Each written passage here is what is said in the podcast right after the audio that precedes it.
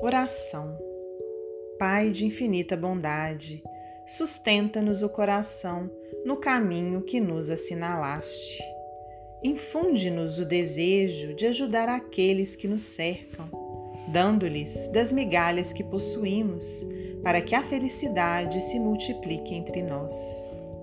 Dá-nos a força de lutar pela nossa própria regeneração nos círculos de trabalho em que fomos situados por teus sábios desígnios.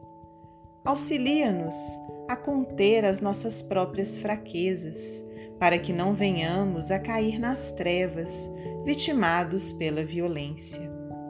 Pai, não deixes que a alegria nos enfraqueça e nem permitas que a dor nos sufoque.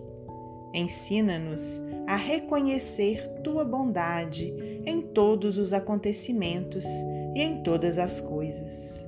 Nos dias de aflição, faze-nos contemplar tua luz através de nossas lágrimas, e nas horas de reconforto, auxilia-nos a estender tuas bênçãos com os nossos semelhantes. Dá-nos conformação no sofrimento, paciência no trabalho e socorro nas tarefas difíceis.